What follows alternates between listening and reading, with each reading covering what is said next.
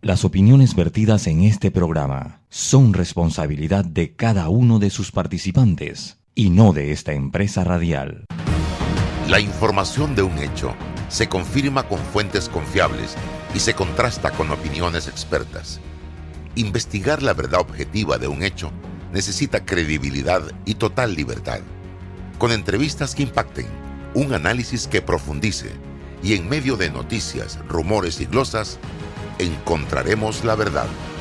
Presentamos a una voz contemple y un hombre que habla sin rodeos con Álvaro Alvarado por Omega Estéreo.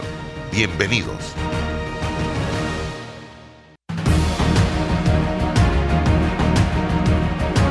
¿Qué tal amigos? Tengan todos muy buenos días, bienvenidos. Estamos listos ya en este su programa Sin Rodeos a través de Omega Estéreo, total cobertura nacional. También eh, a través de nuestras distintas plataformas de redes sociales nos sintonizan en Instagram, en TikTok, Twitter, Facebook y YouTube. Estimados amigos que me sintonizan a esta hora. César Relova con nosotros en el tablero de controles, don Roberto Antonio Díaz. Hay problemas con el audio de el Instagram, aparentemente. Vamos a he encontrado todavía una solución para que esto no ocurra. Eh, ahora, usted me avisaría, don Roberto, si mejoró el audio. Seguimos acá en nuestro programa Sin Rodeos, donde hay temas de interés. Hoy vamos a estar, ok, perfecto, en contacto con la ministra consejera de eh, Salud, Eira Ruiz. Pero antes, temas sueltos, don César, que quiero eh, abordar rápidamente eh, y uno de ellos relacionado precisamente con las cifras de eh, contagiados, de nuevos contagios producto del COVID. Señores, volvimos a rebasar la barrera de los 400 casos nuevos. Y no en cualquier momento, en un momento como este. Diciembre segunda quincena, donde se está registrando mucha actividad eh, social, fiestas, reuniones de amigos, de compañeros de trabajo, familiares. Todo eso está bien. ¿ah? Yo no, a mí no me van a escuchar criticando esto porque la pasamos muy duro. El año pasado no pudimos reunirnos, no pudimos celebrar, no pudimos estar en familia, entre amigos, entre compañeros, y este año se abre una puerta para hacerlo. Pero sí un consejo sano, un consejo saludable. Señores, la persona que está a su lado no es de su círculo familiar interno, de su burbujita. Por lo tanto, sienta que esa persona puede en un momento dado estar contagiada o tener el COVID. Póngase la mascarilla. Póngase la mascarilla. Sigamos guardando la, usando la mascarilla, el lavado de manos, el gel, el alcohol, como las principales armas y herramientas que nos han servido durante todo este tiempo, adicional a la vacuna que llegó hace 11 eh, meses atrás aquí a Panamá, 10 meses atrás, para los que están vacunados. Entonces, es un consejo, un consejo que le estoy dando, estimados amigos, sigamos haciendo uso de estas herramientas, de estas armas que nos han servido de mucho a la mayoría de los panameños.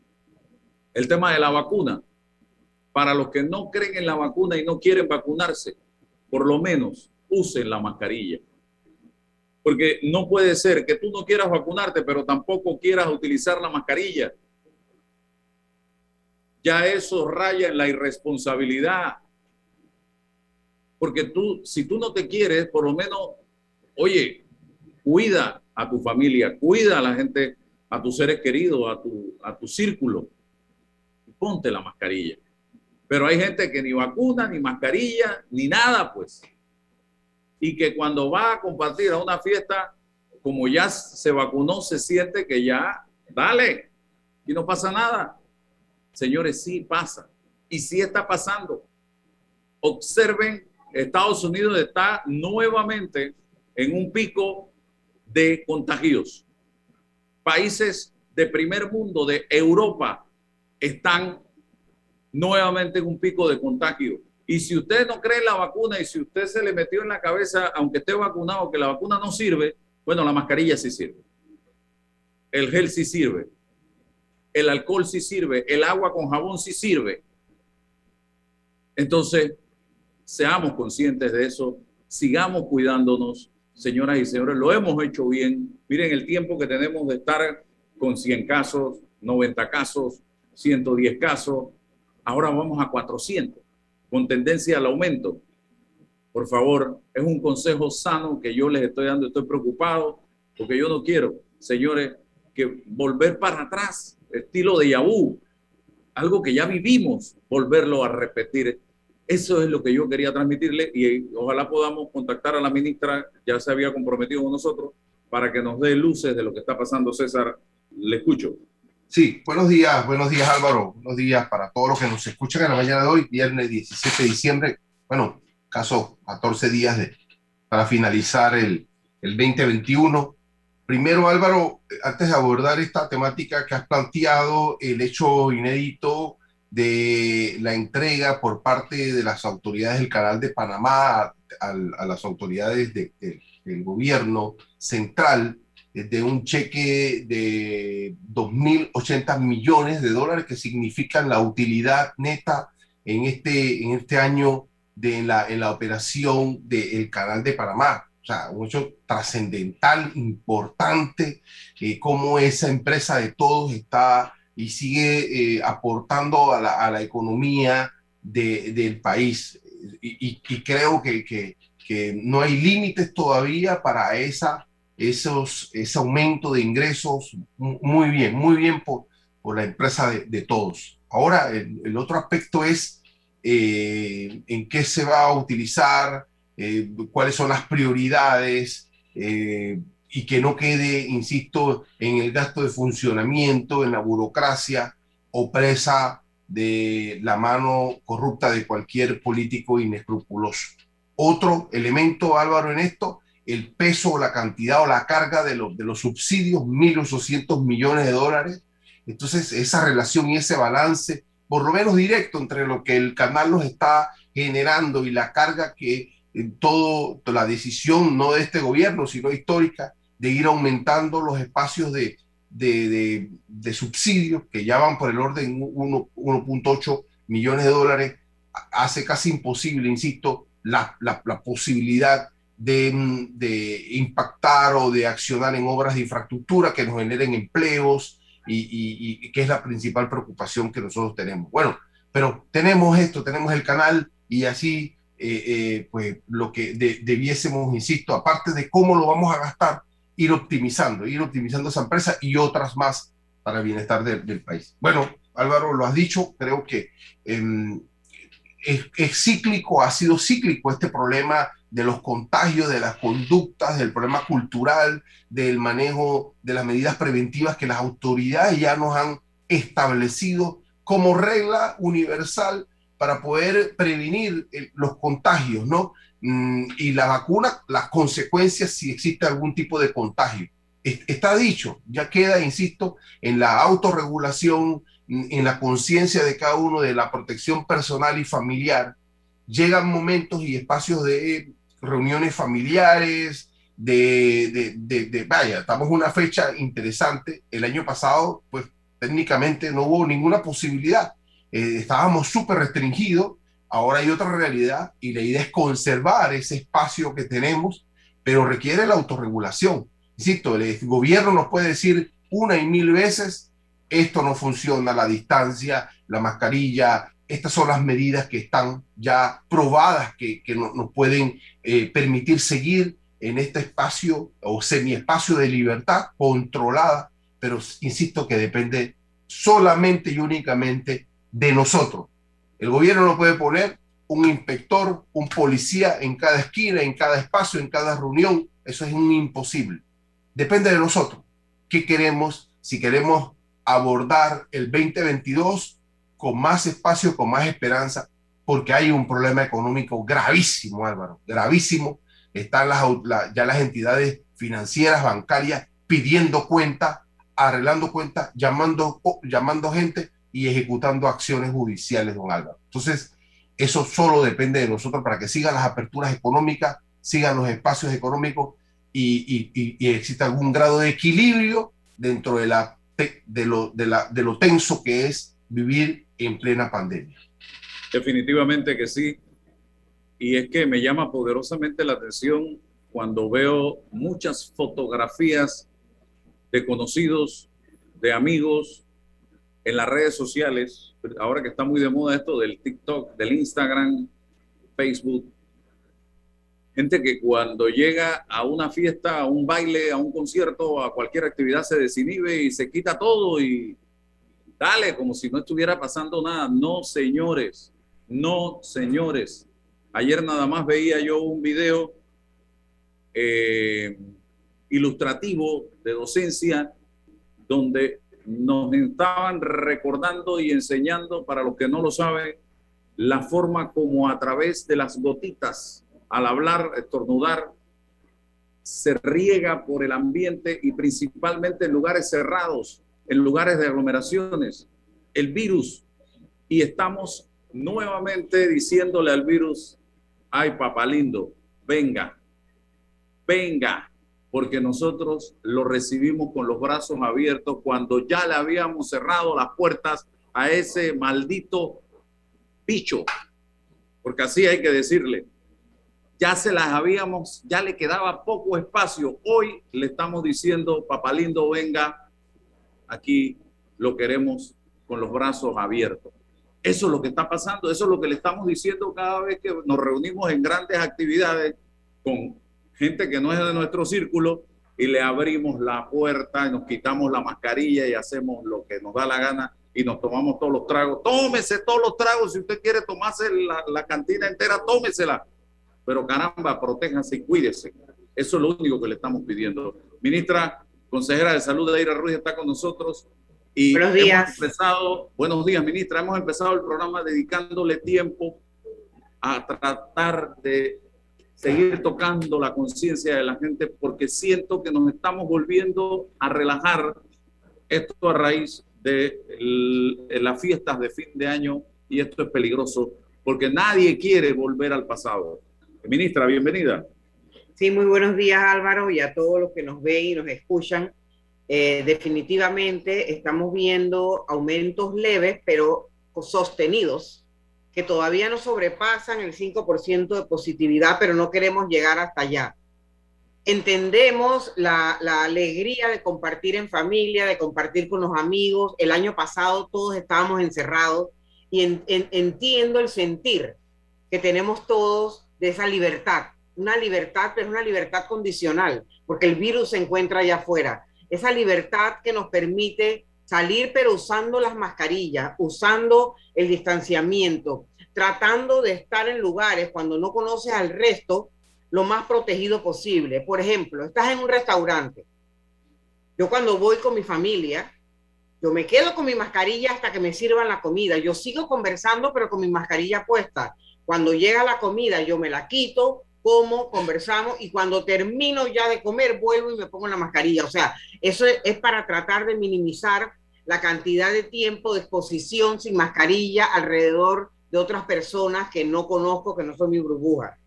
Cuando tenga fiestas en su casa, reuniones familiares, pídale a sus familiares su tarjeta de vacunación. Nosotros lo estamos haciendo con nuestra familia. Traigan su tarjeta si no, no entran a la casa. A ver, quiero prueba de por lo menos 72 horas antes, a ver, porque también tengo a mi mamá, tengo adultos mayores, entonces tenemos que protegerlos sobre todo a ellos, independientemente que tengan las tres dosis. Porque ¿qué estamos viendo, Álvaro? Tenemos la delta. La delta es, la delta es fuerte, es potente. No hemos sentido el impacto porque en Panamá, gracias a Dios, el 80% ya tiene dos dosis de la población vacunable y todavía siguen personas vacunándose, pero cuando llegue Omicron, que va a llegar porque está ya en casi todos los países, tiene una tasa de contagio hasta cinco veces más veloz que la Delta. Entonces, si te agarra, cuando antes uno se infectaba, vamos a decir que infectaba uno más, pero ahora infecta cinco más en un tiempo demasiado corto, es como un correcaminos. Vamos a pensar en el correcaminos. El Omicron es el correcaminos del virus COVID, que agarra y agarra a todo el mundo. Y si tú tienes una enfermedad crónica, cáncer, alguna inmunosupresión, eres un adulto mayor, que las defensas están bajas, te puede agarrar máxime si no estás vacunado. Entonces, ese es el peligro. Eso es lo que está pasando en Europa y muchos países que tienen lockdown, que están cerrando porque la gente, muchos no se quieren vacunar y otros por las fiestas bajaron la guardia. Entonces, aquí el llamado es, señores, tenemos suficientes vacunas, Panamá la tiene, vaya y vacúnese. Ya hemos visto que no pasa nada, que es segura, que sin embargo, al contrario, los hospitales están llenos en UCI y fallecidos de personas que no quisieron vacunarse. Entonces, Álvaro, yo la verdad, este, hago un llamado a la conciencia, a la solidaridad, no solamente contigo mismo, sino con tu familia y el país entero y el mundo entero, porque esta es la única forma que entre todos podamos detener esta pandemia. Y yo veía un sector eh, que en muchas muchos momentos de la crisis, de la pandemia, protestó, habló en los medios, salió a la calle, hizo reuniones, es el sector de la diversión y el entretenimiento. Asumieron una serie de compromisos con el propósito de que les permitieran abrir, volver a la normalidad. Y hoy día todos los días nos llegan videos de algunos de estos locales comerciales de diversión violando todas las reglas habidas y por haber. Y tiene entonces que el Ministerio de Salud utilizar gente que debiera estar en otras cosas para ir a sancionar, a cerrar, cuando, oye, lo simple, hay que cumplir el compromiso que se hizo, por el que peleaste, por el que luchaste para que se te permitiera reabrir las puertas, señora ministra. Sí, y ahora que hablas del personal, es el mismo personal que hace todo en el día, Álvaro. Y que la pobre gente que también tienen familia, ya hemos estado en esta pandemia desde que empezó más de 18 meses, agotados es el mismo personal que tiene que ir en la noche también como policía a corretear bares, discotecas, restaurantes. Entonces yo creo que tenemos que también hacer conciencia de que todo el equipo de salud a estas alturas está agotado.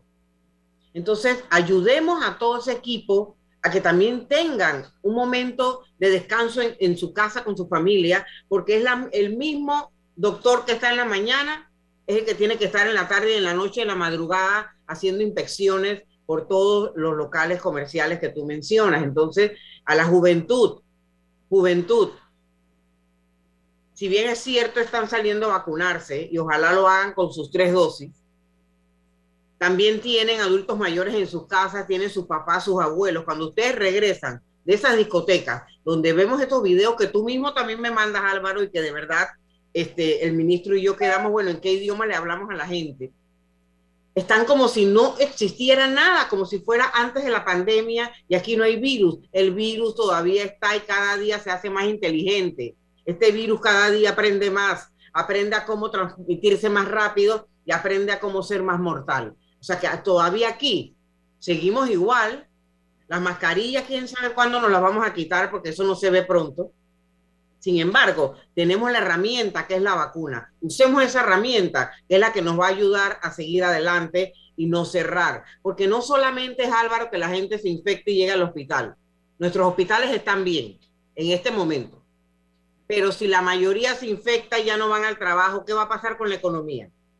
Que, estamos tratando de salir adelante. Porque si todo el mundo está en cuarentena, ¿quién va a ir a trabajar? ¿Cómo se mueve el país? Entonces también hay que pensar desde ese punto de vista. Ministra, buenos días. En esta ocasión le, pregunta a César Ruilova. Em, la data sobre eh, eh, los, eh, los infectados, ¿dónde, dónde, están, ¿dónde está indicando el aumento? ¿En qué lugar del país? ¿En qué sectores y, qué estrategias se, se, va teniendo o se va perfilando sobre este asunto? ¿no? Eh, entiendo que debe ser, algunos lugares están marcando más que otros. ¿Qué, ¿Qué, hay en materia de estrategia?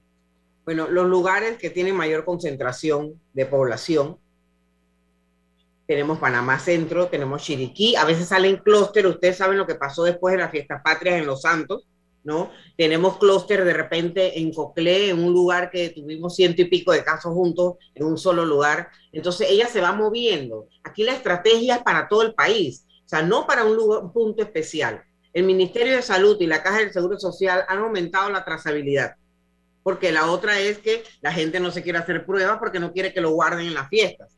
Pero hay que aumentar la trazabilidad porque si estás vacunado con tus tres dosis, que esta es la mejor estrategia contra Omicron, te puede dar COVID y te da como un moquito si no sufres de ninguna enfermedad crónica este, eh, eh, que te ponga a prueba tu, tu sistema inmune y tú pareciera que tienes influenza, yo no tengo, pero si usted tiene algún síntoma respiratorio, hágase la prueba, porque puede ser COVID y no va a ser influenza. Entonces, en este, en este momento tenemos varios virus eh, este, de resfriado circulando, más el COVID. Entonces, hay una confusión.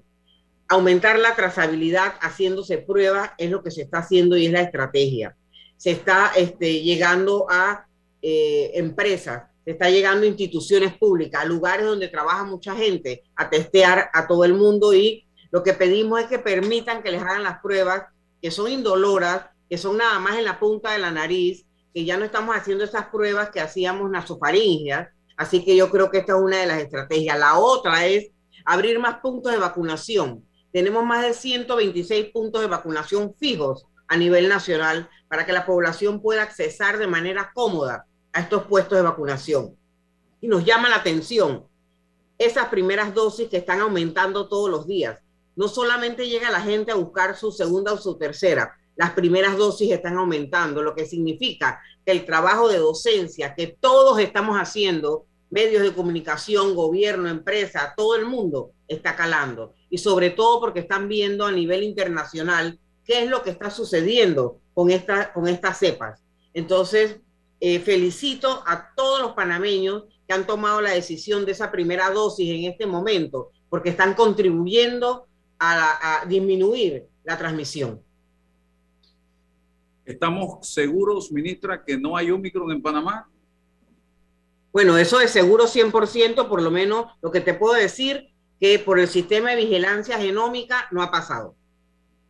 Eso es lo que te puedo contestar. Lo más cerca que lo tenemos y recuerda que regresan todos del exterior de vacaciones de Navidad a sus casas. Todos los estudiantes que están en otros países, en Europa, en Estados Unidos, panameños, están regresando de nuevo a nuestras casas. Entonces, ahí es donde nosotros tenemos que pedirles, cuando lleguen a Panamá, que se hagan una prueba, aunque no se la exijan en el aeropuerto, porque este, están llegando de lugares de eh, alto riesgo.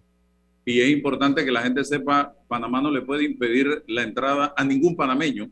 Exacto, entonces este, la estrategia es, padre de familia, cuando lleguen sus hijos de vacaciones de Navidad, aunque ellos por ser panameños con su tarjeta de vacunación pasan, lo primero que deberían hacer es llevarlos a un laboratorio que les hagan una prueba antes de llegar a sus casas.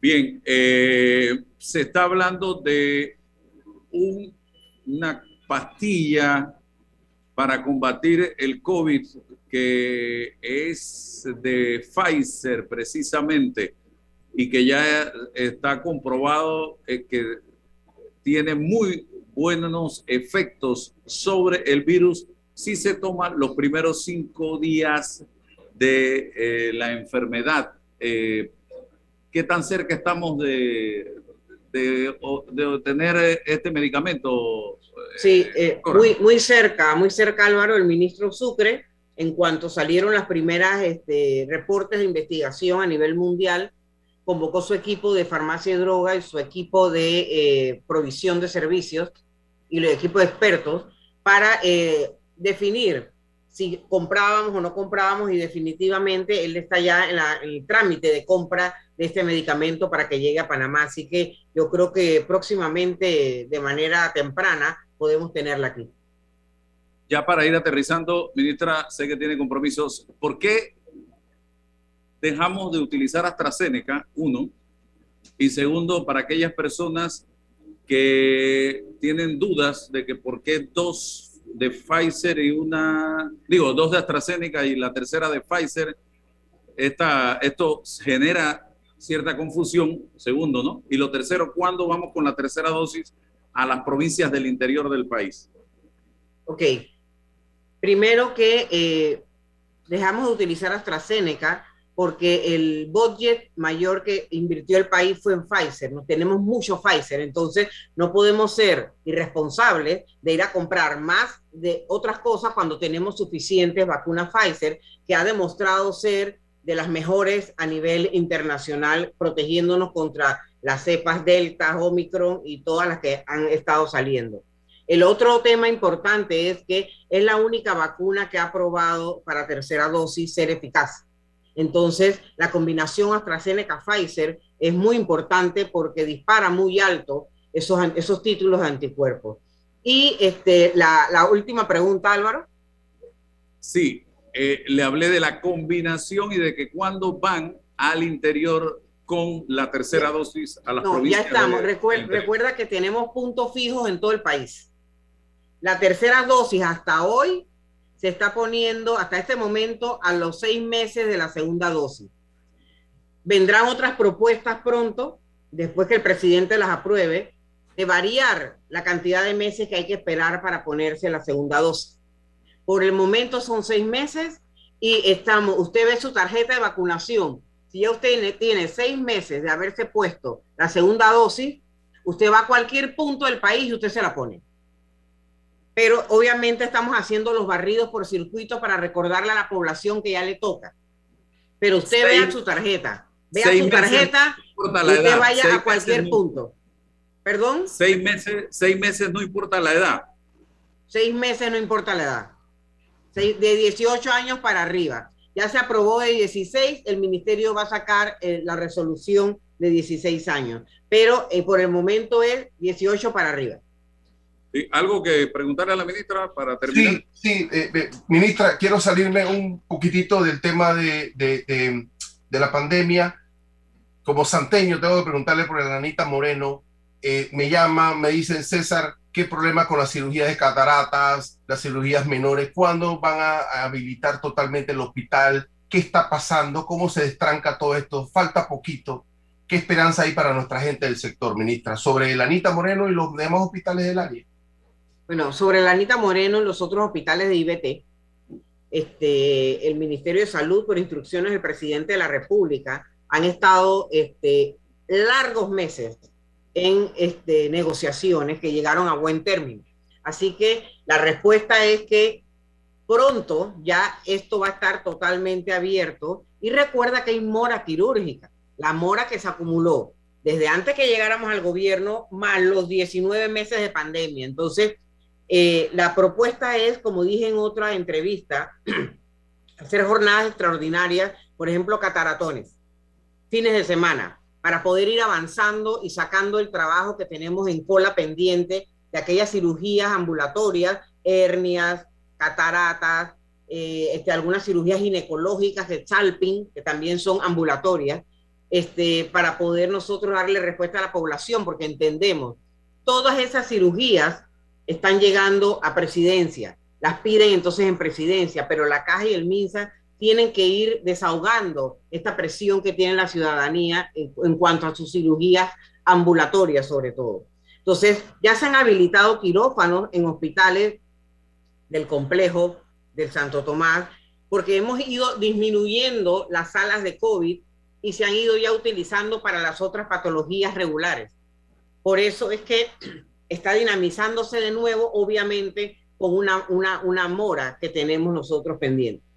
Vamos a esperar ese cataratón allá en la Villa de los Santos.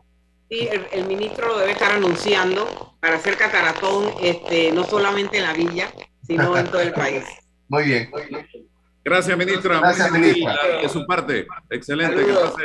Feliz fiesta. Feliz fiesta, pero con mascarilla. Eso.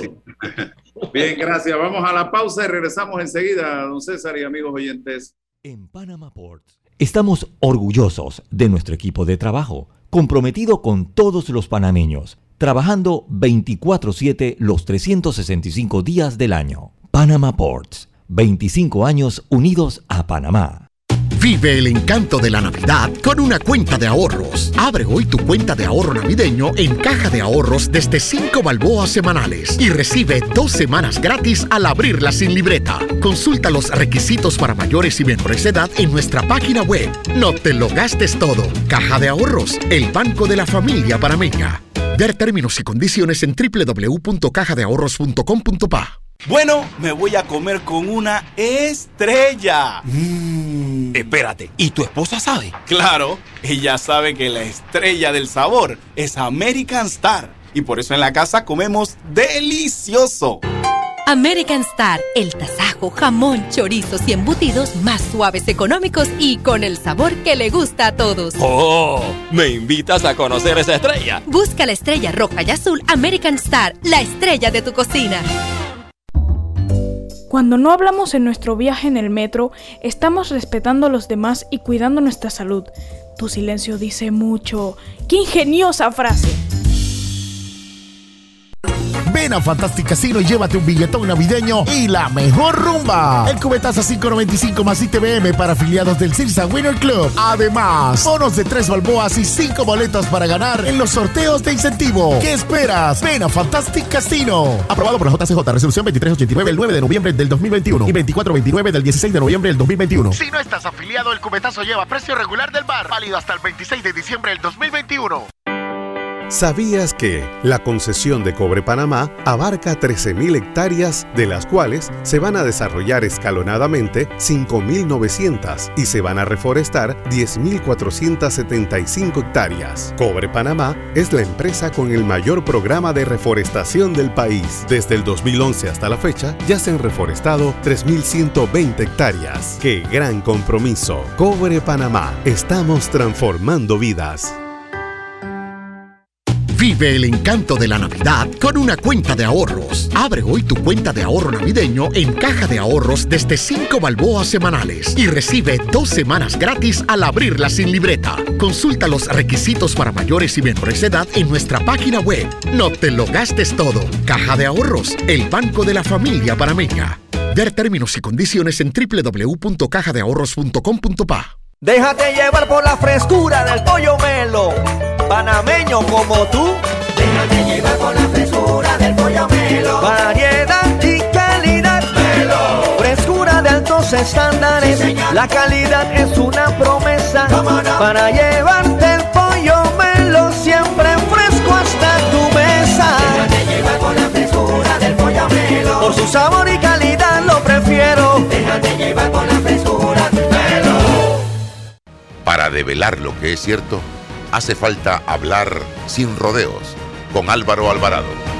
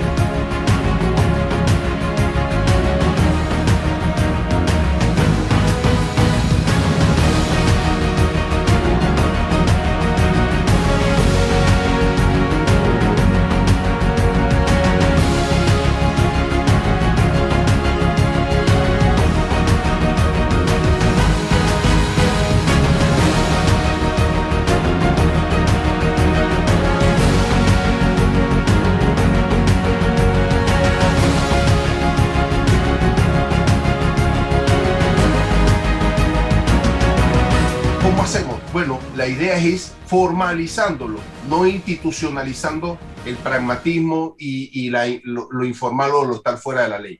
Es una paradoja, es una encrucijada. Estoy de acuerdo en el fondo contigo, pero ¿quién quiere hacer el trabajo? ¿Quién quiere hacer ese trabajo? Bueno, no lo sé. No sé quién lo quiere hacer. Sería interesante buscar una fórmula. La autoridad, entendiendo este problema, debe tratar de, de ver mediar para ver cómo regularizan a estas personas que están haciendo un trabajo por el país, nos están ayudando y minimizar un poco los estándares, pero sí formalizar. Bien, seguimos adelante, seguimos adelante y aquí me escribe una persona, voy a omitir su nombre, no estoy autorizado a mencionarlo, y me dice que precisamente el servicio de esta gente es horrible, dice, y no hay nadie que le ponga coto a esto porque están casi solos en el mercado. Y, miren, esto no es un tema de xenofobia, porque si hay alguien que ha defendido a esa cantidad de extranjeros que están en Panamá, he sido yo. De ese, he defendido a ese extranjero que tiene detrás de él una historia que contar. Y no es una historia de felicidad, porque conozco decenas de casos de esos extranjeros que están en Panamá que han tenido que salir de su país por diversas situaciones y condiciones. Pero usted no puede estar aquí haciendo un trabajo de esta naturaleza sin un documento y haciendo las cosas de manera irresponsable. Y aquí he tenido, y estoy contando un caso que yo sé que se identifica con mucha gente en este momento. Y yo creo que esta empresa, pedidos ya, tiene que buscar mecanismos de control para acabar con esto y normalizar esta situación, porque es el nombre de ellos el que está en juego en este momento. Tú no puedes tener con tu logo, con tu nombre, con tu imagen, gente sin ningún documento laborando en las calles de este país. Porque ya me ha pasado de motorizados que vienen, se llevan el pedido y, repito, y no aparecen donde el cliente que lo pidió. Y después quedo yo suplicando para que alguien me pague mi pedido. Y eso nos está pasando a los dueños de restaurantes. Y si les va a molestar a pedido ya lo que yo estoy diciendo, bueno, que se molesten. Pero ya me cansé. Porque estoy viendo mucho malestar en un sinnúmero de personas acerca de la forma como están trabajando estos motorizados.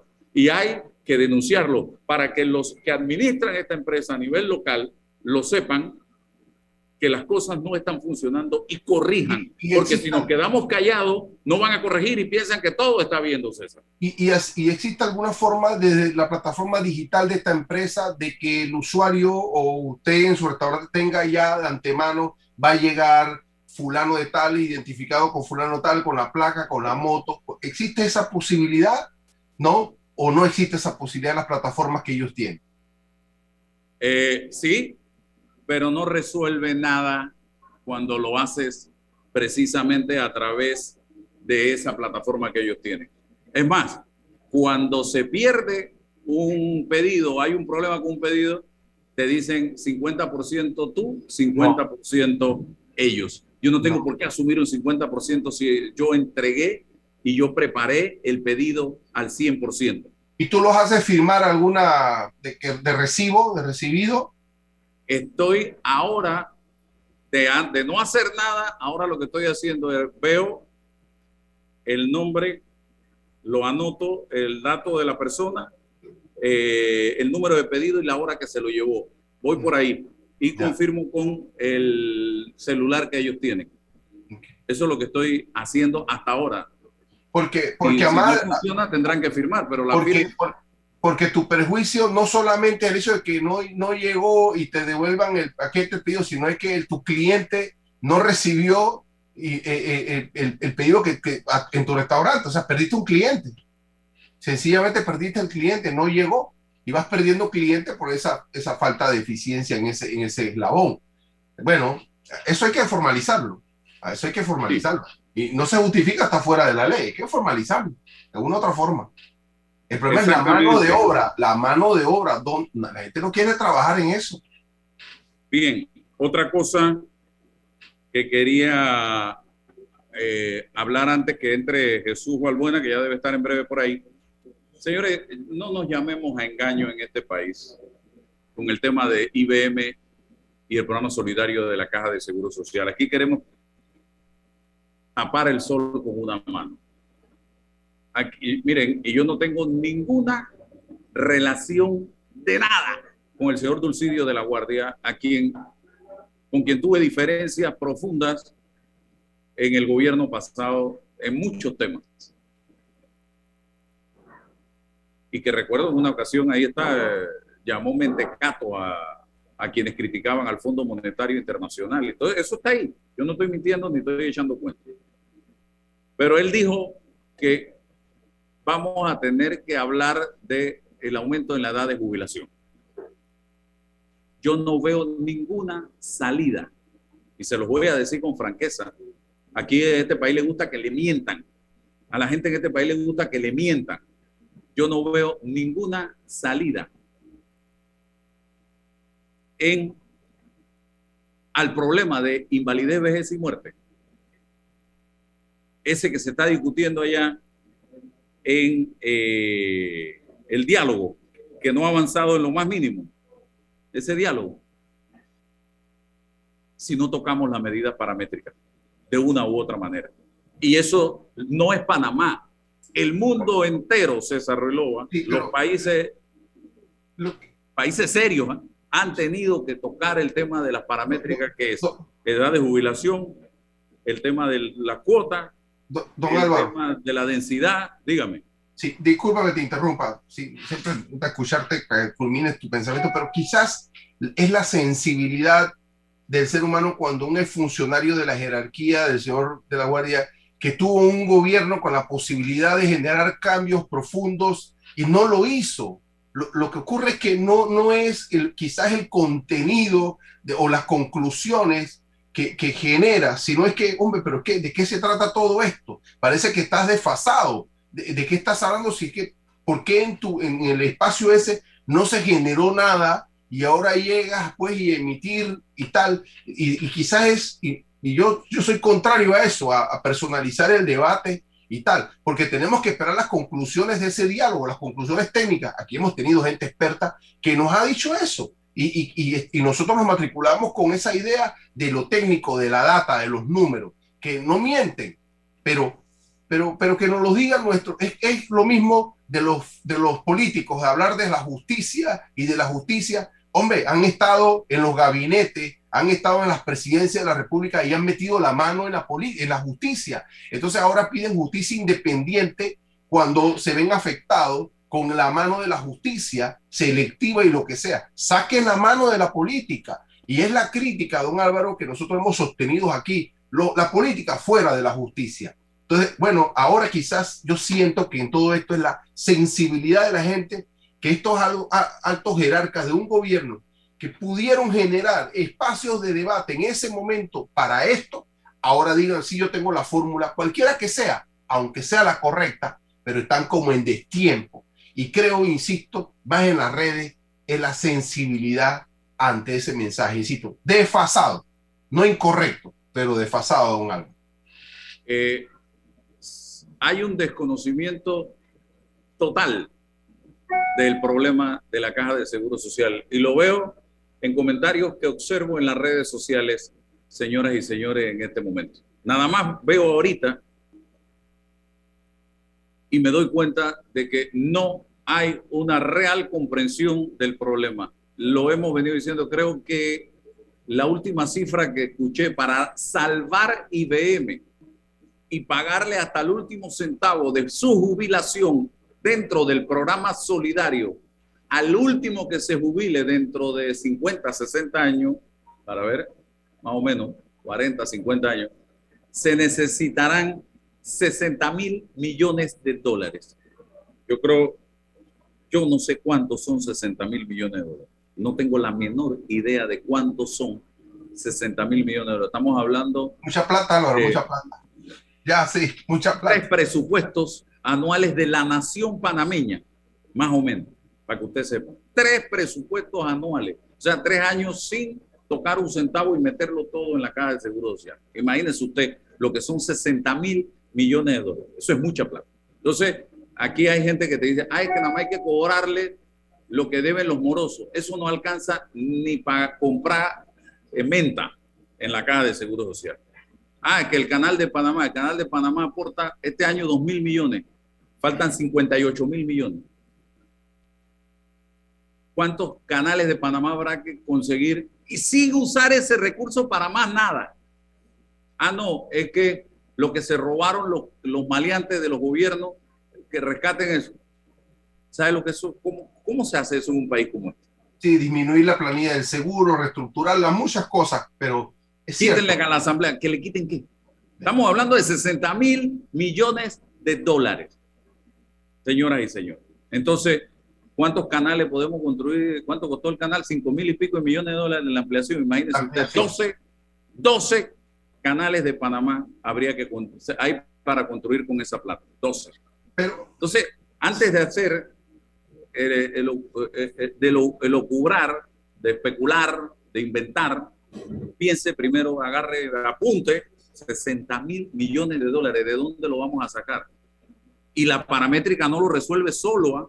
es la paramétrica más otras medidas que tienen que adoptarse para poder tratar de resolver ese problema que está a punto de hacer crisis, don César Reloj. Los, duros, los números son duros y puros, y, pero sí debemos esperar el resultado de este diálogo y comprometer al gobierno en la toma de decisiones prontas, técnicas eh, y políticas, porque toda esta decisión que se soporta en los números y en la data va, va a tener que pasar por el tamiz del debate político porque tiene consecuencias sociales. Entonces, pero hay que hacerlo desde esa base, don Álvaro, y, esperar del diálogo los resultados y las conclusiones que tienen que llegar y que nos alcance o que le alcance el tiempo a este gobierno de proponer en el debate político eh, todo este gran problema, don Álvaro, que se han ido pasando la posta gobiernos anteriores y ahora desde, desde, desde la distancia es muy fácil plantear soluciones y problemas que tienen necesariamente que pasar, Álvaro, por el tamiz político, por la toma de decisiones sociales, y ahí es donde se requiere credibilidad, inteligencia, consenso y la sensibilidad y el sentido común de todos los panameños, porque los números, como tú bien dices, son duros y puros. No hay alquimia y no hay eh, eh, piedra filosofal, no existe en materia del seguro, de la realidad del seguro social panameño. Bueno, vamos con Jesús Albuena y le aclaro a la gente que estos son los temas que tenemos que estar discutiendo como país. Y miren en lo que estamos entretenidos, señoras y señores, cuando hay situaciones que se nos están por explotar y nosotros discutiendo tonterías en redes sociales y en medios de comunicación. Don Jesús Valbuena, bienvenido, gracias por estar aquí con nosotros. ¿Qué nos tiene esta semana para los amigos eh, que se alimentan semana a semana en materia de marketing digital, de plataformas de redes sociales y demás con usted. Bueno, hola, hola, espero que todos estén súper bien. Y hoy traigo un top de lo que pasó en el 2021, pero antes de eso, eh, tengo algunas noticias de lo, que, de lo que ha estado ocurriendo en actualizaciones de redes. Volvemos con WhatsApp. WhatsApp eh, tiene una actualización donde va a impedir ver si estamos conectados. Esto es un alivio para muchas personas que tienen que entrar en privacidad, quitar que, que están en línea. Eh, desde que WhatsApp lanzó el en línea hace algunos años, ha sido en parte un poquito dolor de cabeza para muchas personas que no quieren aparecer en línea. Pero ahora WhatsApp, eh, digamos que de una forma u otra, echó un poquito para atrás y va a permitir mandar, por ejemplo, mensajes que duran 24 horas, también notas de voz eh, y actualizaciones de seguridad. O sea, nosotros vamos a poder elegir quién puede ver nuestro estado en línea para evitar que contactos desconocidos puedan saber si estamos conectados.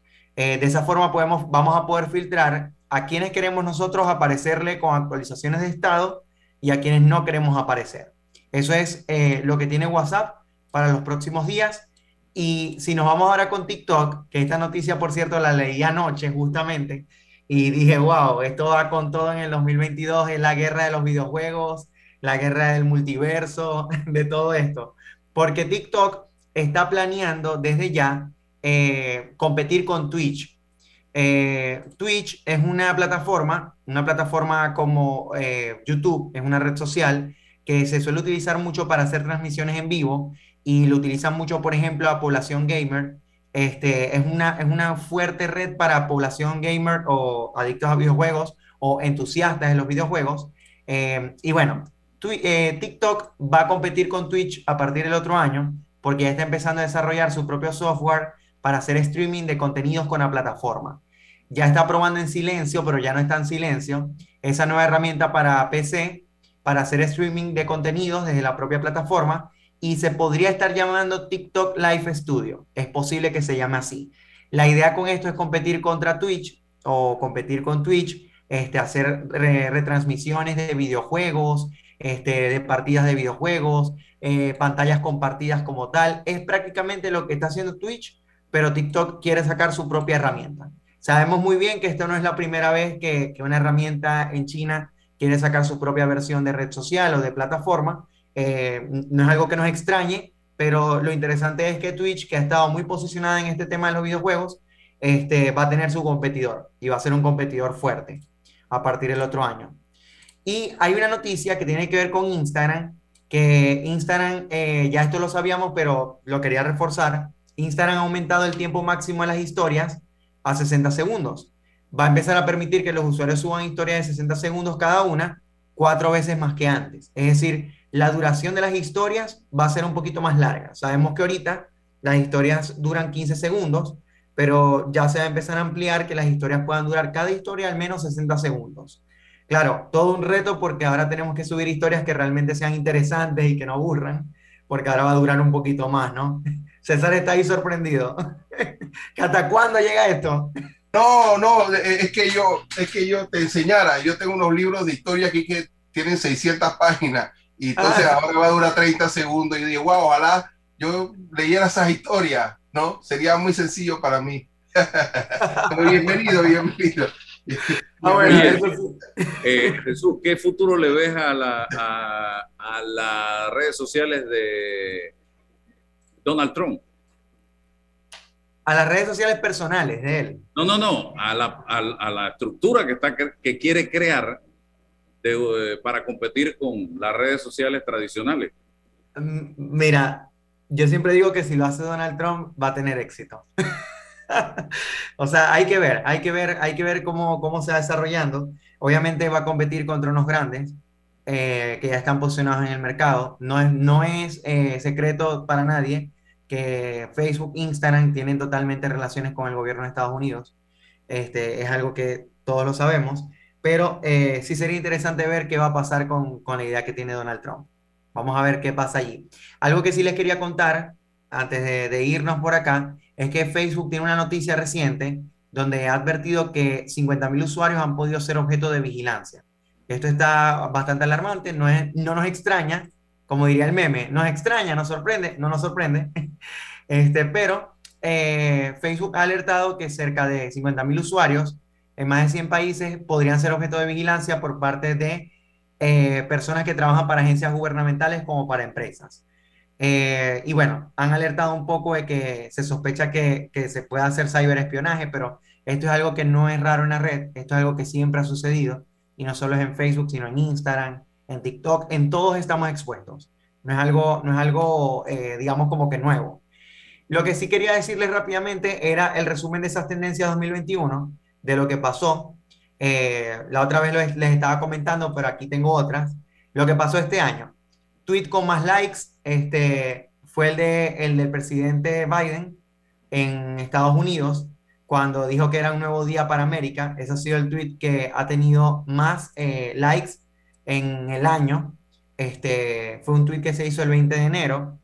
En Spotify, el artista más, más transmitido fue la, estrella puertorriqueña de reggaetón eh, Bad Bunny, que tuvo 9.100 millones de streams. O sea, ha sido el artista top en Spotify en el año 2021, eh, eh, Bad Bunny. Luego estuvo Taylor Swift, este, otros como Justin Bieber, pero Bad Bunny fue el primero. La canción más escuchada del 2021 para Spotify este, fue Conducir, licencia de conducir de Olivia Rodrigo, eh, con 1.100 millones de streams. Este, fue prácticamente la más escuchada. El video con más likes en TikTok este, fue un video de Nick Luciano, que tuvo 48.1 millones de likes, donde mostraba como que no es una pantalla verde y pues es un video que se hizo viral. Y las publicaciones con más likes en Instagram del 2021 fue el anuncio de la estrella de, la estrella de fútbol de Cristiano Ronaldo sobre el embarazo de sus gemelos. Tuvo 32 millones de likes esa publicación. Y bueno, y así podría seguir, pero eh, los temas más buscados en Google en el mundo en el 2021 fueron Australia versus India, India versus, versus Inglaterra, la NBA, la Euro 2021. Este, las noticias más buscadas fueron sobre Afganistán, sobre la vacuna del COVID. Eh, los personajes más buscados en Google fueron Alec Baldwin, ya sabemos por qué, por lo que sucedió. Y las películas más buscadas en Google este año han sido Eternals, eh, Viuda Negra, eh, Aviso Rojo, entre otras. Son algunas cosas que han pasado en el 2021.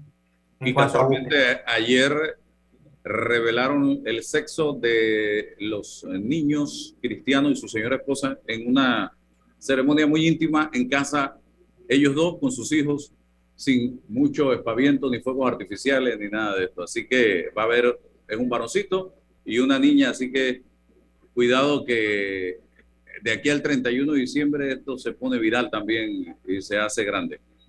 Totalmente, totalmente. Hay que esperar a ver qué, tanta, qué tantas interacciones va a tener ese post. Y el Ese es Álvaro, masterclass, ¿ah? tú no apareces en, ese, en esa lista, tú no, no estás- en la de Chitré. Eh, ah, bueno, porque es que le iba a preguntar a, a- decir, no es mundial, no es mundial, pero Es mundial, hay que hacer una local, una en el corregimiento.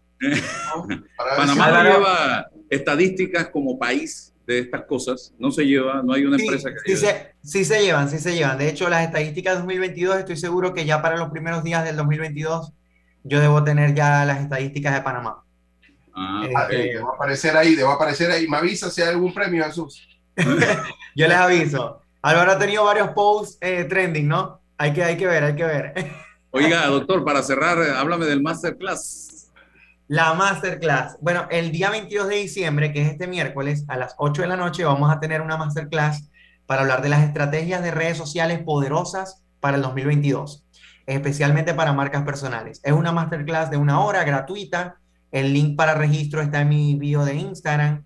Eh, Me pueden escribir por DM si gustan, arroba socialchucho, y obtener toda la información. Vamos a tener premios, sorpresas, y también vamos a contar con una pequeña participación de una coach psicólogo que nos va a hablar sobre cómo potenciar nuestro liderazgo en el 2022, porque no todo es redes. Redes es una parte, pero también lo que nosotros vamos a hacer es la otra parte.